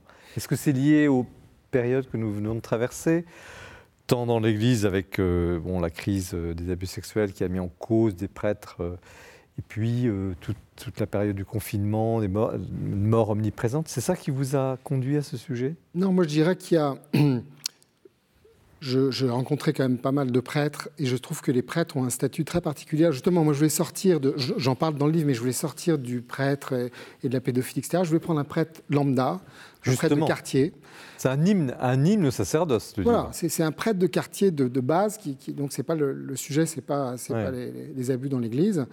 Euh, c'est vraiment le, sujet du livre, c'est l'histoire d'un prêtre. Et je me suis rendu compte que ces prêtres, finalement, ils sont très entourés, ils font des tas de choses, ils font des mariages, des baptêmes, des enterrements, ils sont là, les gens viennent les voir, ils confessent, les gens viennent confesser des mmh. choses très, très humaines et très intimes. Et pourtant, ils sont très seuls. Ils sont quand même très seuls, ils sont dans un statut à, part. Ils sont mis dans, dans, un statut, ils sont mis à part par leurs propres fidèles. Hein. Mmh. Euh, qui les considèrent comme des gens un peu à part. Et ils sont réellement un peu à part, un peu seuls. Puis c'est vrai qu'à une époque, il y avait plus de prêtres, ils étaient ensemble, ils pouvaient vivre ensemble. Maintenant, ils, vivent seuls pour la plupart. Parfois, ils ont 6, euh, 7 paroisses. Moi, j'ai quelques. J'ai un ami prêtre à qui j'ai dédié euh, ce livre, mais j'ai parlé avec d'autres prêtres aussi, mmh. et j'ai été frappé par leur solitude. Et je me suis dit, voilà, ça c'est la première chose. Je vais raconter un peu ce, mmh. ce statut particulier du prêtre. Et puis, et, puis ça m'intéressait de parler de la mort, parce que c'est un sujet qui, l'âge aidant, m'intéresse de plus en plus, euh, et qui m'intéresse vraiment beaucoup, en fait. Et, je vois bien que c'est un sujet tabou, parce que c'est un sujet qui fait peur, alors qu'en réalité, c'est un sujet passionnant. Euh, et je me dis, alors la mort, normalement, c'est le, le fonds de commerce des prêtres. Donc, ce serait bien que le héros soit un prêtre, parce que finalement, euh, les spécialistes de la mort, c'est eux, normalement. Mais c'est pas pour autant macabre, parce que vous avez justement l'art, on parlait de l'art de l'écriture, vous arrivez par l'humour. Il y a aussi des moments très sérieux, évidemment. Hein. on voit euh, justement cette solitude du prêtre, en même temps la générosité. Moi, j'ai beaucoup aimé cette, cette hymne à la, générosité des, des, prêtres inconnus mais euh, pas évident d'évoquer. Et, justement, j'insistais tout à l'heure sur ce passe. C'est pas la mort brutale, d'ailleurs, on ne sait pas trop ce qui s'est passé, mais c'est ce, temps indéfini où il quitte, il quitte sa vie terrestre, il entre, voilà, il entrera quelque part, mais euh, voilà, il revisite au fond sa, vie. C'est une phase. Enfin, vous avez dû. Comment vous est venue cette idée de, de raconter la mort? Parce que vous auriez pu le traiter autrement. Oui, mais je trouvais que c'était ça le sujet. Euh, c'était c'est un sujet passionnant parce que c'est un sujet mystérieux. Hein. On parlait tout à l'heure des désirs euh, dont on ne sait pas d'où ils nous viennent. Euh, tout ce qui est mystérieux est finalement intrigant. Euh, on parlait des mystiques qui sont aussi mystérieux, hein, mystères. Mais comment vous avez travaillé, vous êtes documenté. Euh, pas, on ne peut pas parler des morts, mais il y a des, justement, il y, a des, il y a des mystiques qui parlent de la mort. Il y a, il y a des gens qui ont ces expériences de, de, de, mort enfin, de retour, de mort immédiate. Euh, vous êtes inspiré de tout ça, non? Non, pas du tout. Je, suis vraiment parti de. En fait, je suis parti de d'une relation très forte, très intime, amoureuse presque entre ce prêtre et, Jésus. Et, euh, et donc le dialogue, donc après sa mort, euh, dans cette phase qui pourrait presque être un petit purgatoire qui dure 5-6 jours euh, de vie terrestre, hein, en tout cas mhm. entre le moment mhm. où il est encore sur son lit de mort chez lui, que les gens viennent le voir, etc., puis après l'enterrement, la messe, etc. Quelques jours où il est là, il est encore présent, et il ne sait pas où il va. Euh, et c'est à la fois, voilà, il, il est obligé d'accepter quelque chose, mais il ne, sait pas ce qu'il accepte. Euh, voilà, c'est finalement euh, ce à quoi on est tous appelés, hmm. cette forme d'humilité extrême, hmm. qui est de, de, tout lâcher, même quand on n'a pas voulu, et, d'accepter ce passage-là. Mais là, vous parlez de passage, c'est aussi le, parce que je raconte aussi le passage de l'homme non croyant à l'homme croyant, parce que bon, évidemment, il, il, raconte sa vie, mm. les confessions qu'il a reçues, les, catéchèses qu'il a pu faire, les, gens qu'il a rencontrés. Sa propre vie intime. Et, sa propre vie intime, effectivement, parce qu'il n'était pas destiné à être prêtre au départ. Mm. Euh, il était avocat, il, il, avait un job, il était fiancé, euh, mm. il allait se marier, enfin tout allait bien. Et puis L'appel. Et puis l'appel est venu très délicatement. Euh, euh, donc il a déjà accepté quelque chose de, mm. mystérieux et d'invisible. Et là, euh, il doit accepter quelque chose de nouveau mystérieux et d'invisible, et c'est toujours aussi difficile. Alors il y a un autre aspect qui est, très fort dans, le livre, c'est l'envers du décor. C'est-à-dire que justement, dans, ce temps de passage, il n'est plus sur la terrestre, il se souvient, donc il y a beaucoup de flashbacks. le scénario, c'est très, très, très, très mm, bien, bien organisé. On n'arrive pas à, s'arrêter de lire. Euh, mais on, découvre au fond le dessous des cartes, qui, qui est de toute vie humaine. En fait, c'est un, livre sur la vie aussi. Ah bah oui. Je veux dire, c'est... Ah oui, parce que en fait, c'est ça qui est intéressant. ce qui est intéressant avec la mort, c'est que la mort nous parle de la vie. Oui, c'est une heure de vérité. Et, ce qui est intéressant avec la vie, c'est qu'elle nous parle de la mort. Donc, de toute façon, elles sont intimement liées. Et donc, effectivement, c'est pas, pas tellement. Enfin, c'est un livre sur la mort parce qu'il est mort, mais c'est aussi un livre sur la vie. Qu'est-ce que c'est qu'une vie? C'est ça qui se pose comme question. Il se dit voilà, il meurt assez, assez jeune, assez vieux, il a 71 ans. Qu'est-ce que c'est qu'une vie? Euh, Il se dit qu'est-ce que je vais laisser sur Terre? Et à un moment donné, je crois qu'il dit euh, tous les souvenirs des gens qui me connaissent, bons ou mauvais souvenirs qu'ils ont de moi, ce qui, la façon dont ils m'ont aimé, etc tout ça mis ensemble, ça ferait même pas le poids d'une de mes journées. C'est ça que je vais laisser. Qu'est-ce qu'on laisse? C'est quoi le bilan d'une vie? Quel était le sens de tout ça? Euh, C'est aussi mystérieux finalement que la mort. Vous avez eu du mal à, écrire là-dessus parce que c'est quand même pas évident. Enfin, c'est pas un sujet, c'est un sujet qu'on aborde assez peu ici. Même ici, euh, on a 30 livres par an. J'ai rarement un livre euh, aussi perspicace sur la question de la mort. Ça, perspicace, on n'en sait rien. Oui, mais quand même, si, parce que justement, c'est l'art du récit, l'art du roman. Effectivement, c'est un roman, c'est romancé, bien entendu, mm. mais c'est aussi votre réflexion.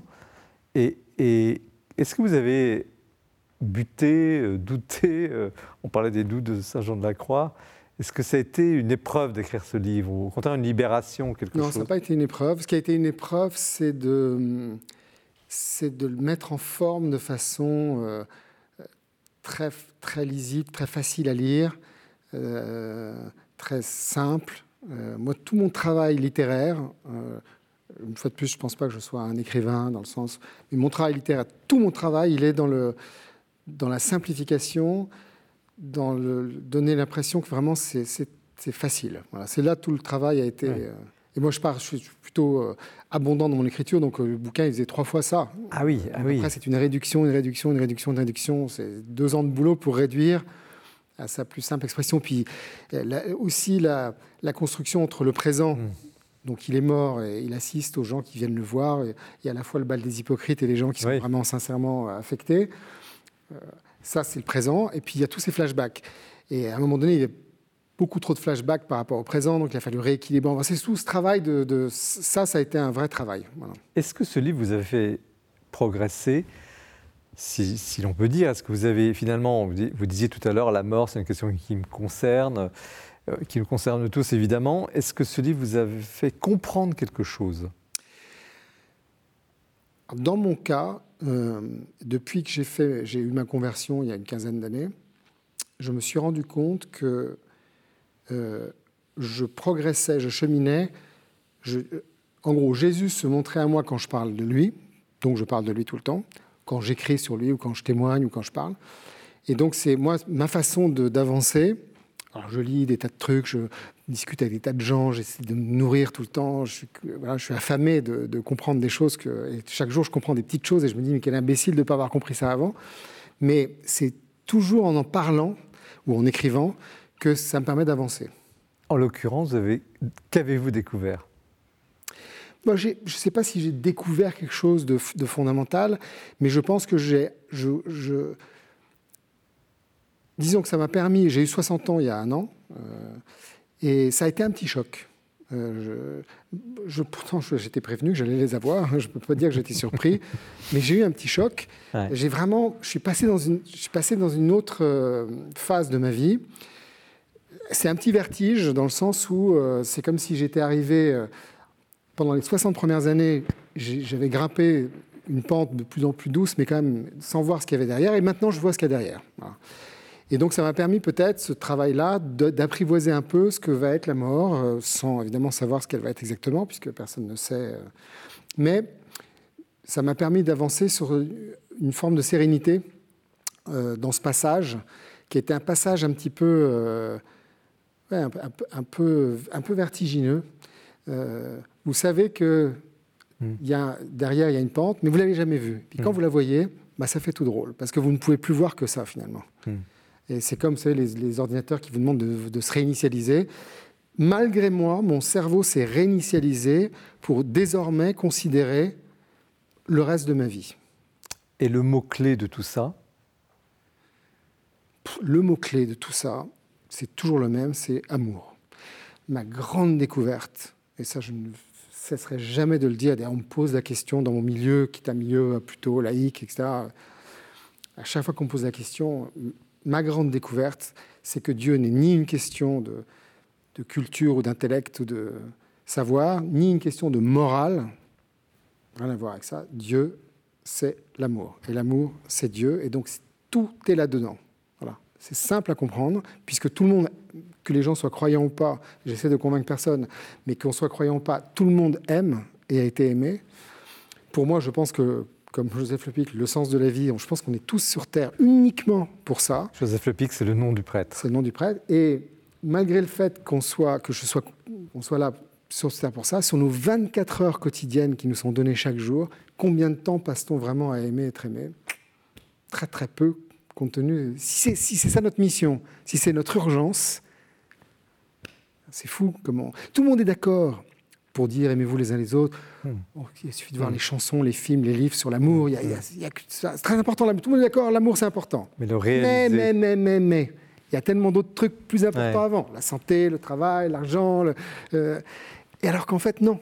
En fait, euh, l'amour est plus important que tout, devrait être prioritaire. Xavier Accard, vous êtes convaincu? Oui, oui, il y a une phrase que, j'ai retenue là, à la fin, c'est euh, donc Joseph Le Pic se, dit, ben, voilà, j'ai pris conscience que je n'étais pas un capital à conserver, mais une disposition à aimer. Je trouve cette phrase euh, absolument magnifique. Et vous qui avez travaillé, euh, labouré les questions, on parlait de votre livre sur l'art de la prière, vous connaissez bien ces sujets, vous êtes rédacteur en chef de la revue Prier, comment euh, cette histoire, le récit que Thierry Bison fait, vous a, qu'est-ce qu'elle vous a apporté? Quand j'ai terminé, j'avoue que j'avais une sorte de. Ça laisse à la fois un pincement de, cœur et une émotion, assez lumineuse. En fait, j'ai eu un peu la même émotion. Et j'ai un peu pensé à ce livre d'ailleurs en, vous lisant. Euh, sur un autre aspect, mais Monsieur le curé fait sa crise de, Jean Mercier. Jean Mercier, une belle nécrologie dans, mmh. dans, le Figaro. Euh, oui, a montré cette, cette humanité euh, du Christ, des relations humaines. Euh, ouais, non, c'est vraiment, c'est très beau. Enfin, moi, ce que j'en retiens, c'est à la fois ce, euh, voilà, considérer sa vie du, du, du, point de vue de, de, la mort, le memento mori, et aussi, il y a aussi une chose qui est très belle, je trouve, dans ce, dans ce passage, comme vous disiez, c'est euh, la prise de conscience de la condition corporelle. Vous en parlez, cette jouissance, en fait, d'être dans le corps. Et là, peut-être qu'il y a une peut-être qu'il faudrait creuser la position de Saint Jean de la Croix, mais souvent, chez Saint Jean de la Croix, le corps est une, est une Alors, on va, on va, en parler, justement. Mais, mais, mais chez, chez, Joseph Le Pic, là, on sent, enfin, il nous donne, et ça, je l'avais, je l'avais senti en, lisant la Divine Comédie de Dante, où, les âmes, même au paradis, sont nostalgiques d'être réunis à leur corps et attendent d'être réunis à leur corps. Si vous permettez, on va, on va juste euh, demander l'avis de, David Claire sur le livre, et puis on, évoque cette question du corps qui est très très novatrice dans, dans, le livre. Alors, moi, j'ai pris un très grand plaisir de lecteur euh, à la lecture de, de votre livre. oui, on ne peut pas s'arrêter. Oui, oui, pour, pour, pour, plein de raisons.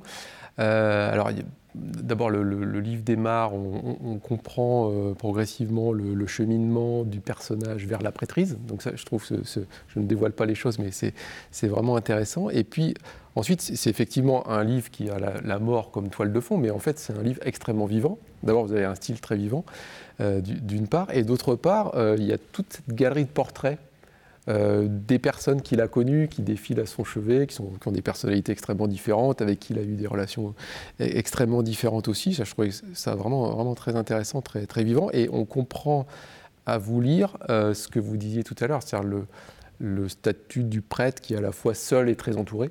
Ça, on le, on le sent vraiment à, cette occasion-là. Alors, La, question du corps, allons-y, parce que je, vous cite là, euh, à un moment donné, il dit euh, Soudain, j'envierais presque mon corps qui va sereinement à sa décomposition. Quelle chance d'être dépourvu de conscience. Le voici qui repose en paix dans sa boîte, etc. Alors, il y a comme ça des passages, c'est pas cru parce que c'est la réalité, mais où le corps, il est là, inerte, et on se dit, ben, au fond, ce corps, il est à la fois, il n'est plus rien, mais il est tellement important aussi. Il a été tellement important. Vous avez euh, pensé à ce... Oui, d'ailleurs, en fait, j'ai le tout premier chapitre du livre, qui fait que trois pages, qui est très court, je l'ai écrit à toute fin.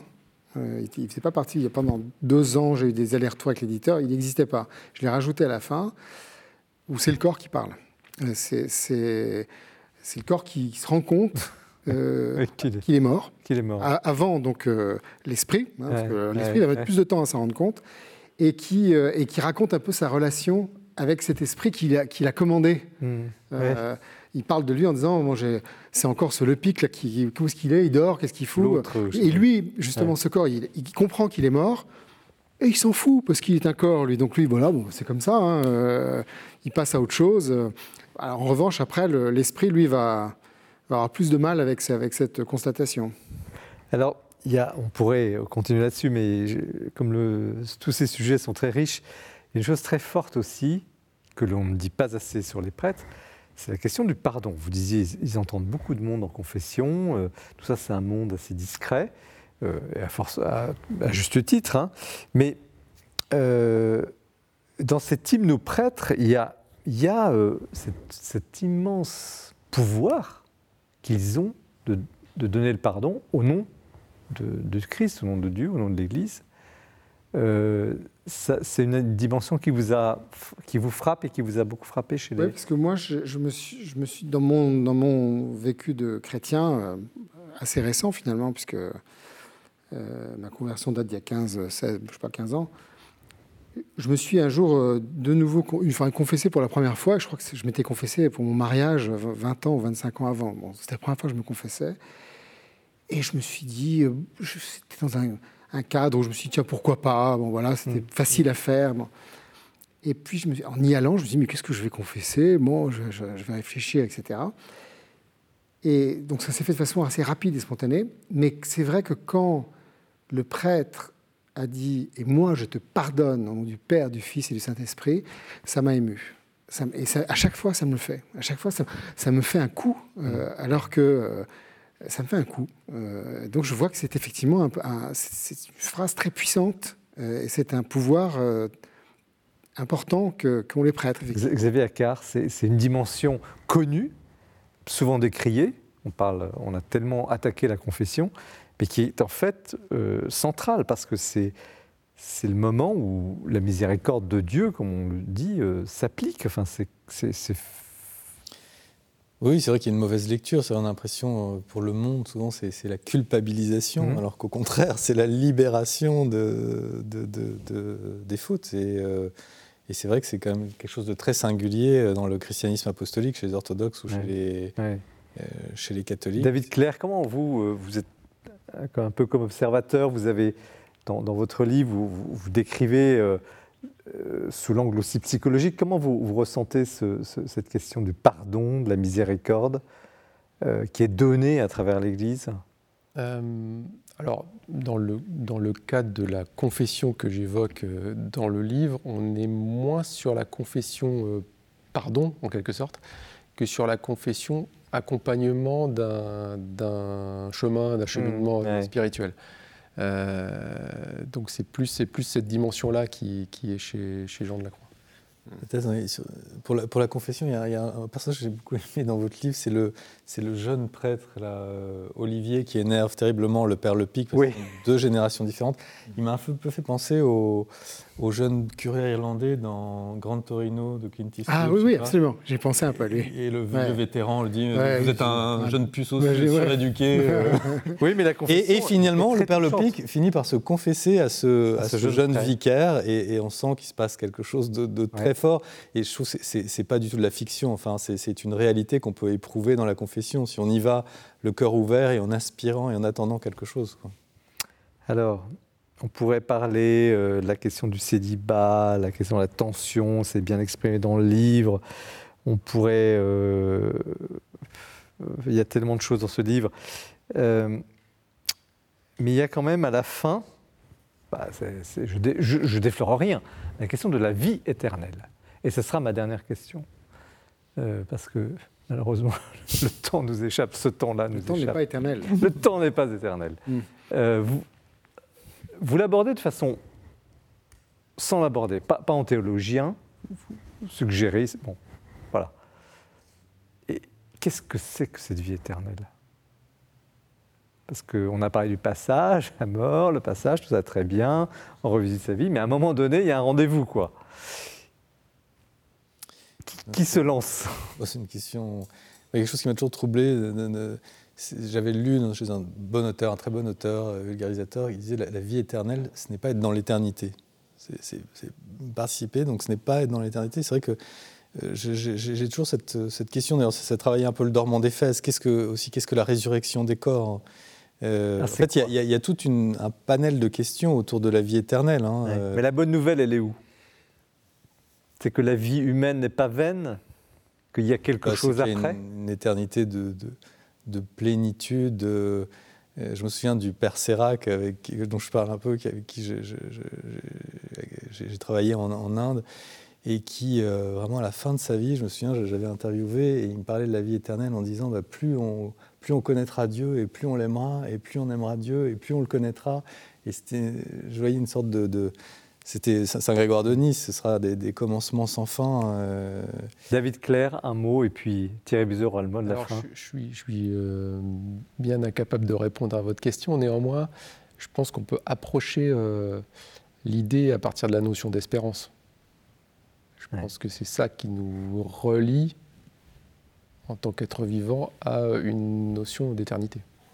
Thierry Bizot. L'éternité, euh, je ne peux pas empêcher de penser à cette célèbre phrase de Woody Allen, l'éternité c'est long, surtout vers la fin.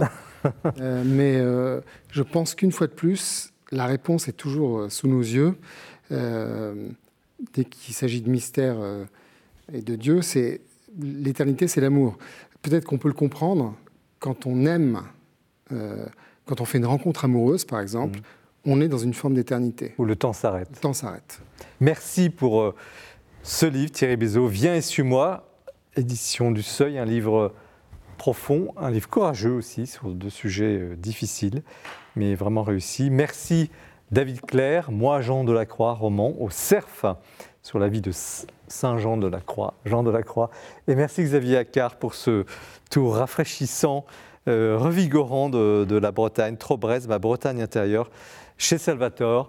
Nous avons traité de beaucoup de sujets, parlé, échangé. On a eu aussi, on a goûté aussi la joie de, l'écriture avec nos, invités. J'espère que vous l'avez également partagé et que vous pourrez maintenant dans les livres le vivre.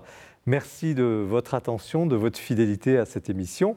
Nous nous retrouvons euh, dans un mois et vous pouvez évidemment retrouver l'émission sur les sites euh, de KTO du jour de Seigneur de la Procure.